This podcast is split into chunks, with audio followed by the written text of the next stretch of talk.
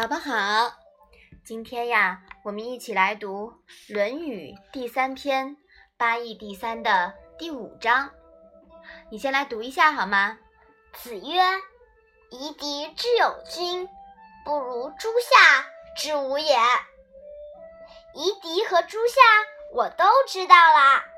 诸夏呢是代表中原，那夷狄呢就是中原以外的地方。也就是很遥远的地方。嗯，对，宝宝说的很对。夷狄呀，是古代中原地区的人对周边地区的贬称，谓之不开化、缺乏教养、不知书达理的地方。那诸夏呢，就像你说的，是古代中原地区华夏族的总称，包括众多诸侯国，所以称作。朱夏，妈妈，无是什么意思啊？这个无呀，通无有无的无，但是呀，也有区别。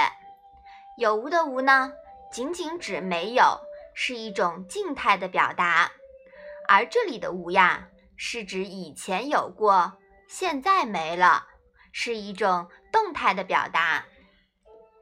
妈妈。这一章什么意思啊？孔子说：“夷狄虽然有君主，还不如中原诸国没有君主呢。”这句话的真正含义呀，其实隐藏在文字背后。夷狄是未开化的象征，即使有君王首领统治，但未以文明教化。社会秩序无礼乐忠信之德风，人属野蛮。其后果呀，是君在政在，君王政息。而诸夏呢，历经礼乐文明教化过了，民风敦厚，有耻且格，君王政不息。所以啊，哪怕即使诸夏现在没有君主了。也比虽有君主但没有礼乐的夷狄要好。这句话呀，呼应了前面《为政篇》里的一句话。那句话说的是用道德教化人，用理智统一人的言行的重要性。你知道是哪一句话吗？我知道，是“导之以德，齐之以礼，有耻且格”。